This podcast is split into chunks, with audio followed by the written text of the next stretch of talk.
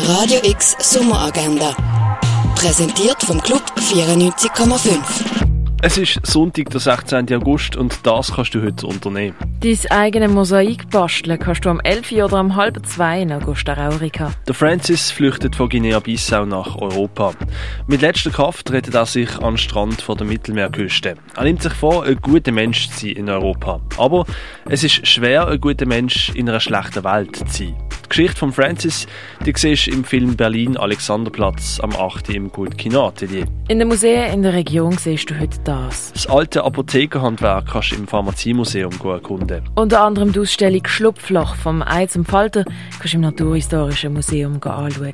The Incredible World of Photography ist im Neubau vom Kunstmuseum zu sehen. Centropy von der Dina Larsen siehst du in der Kunsthalle. Arbeiten von Sven Weitzel hängen im Restaurant zum Schmalen Wurf. Und die Ausstellung von Edward Hopper kannst du in der Fondation Baylor gehen anschauen. Radio X Sommeragenda. Jeden Tag mehr. Kontrast.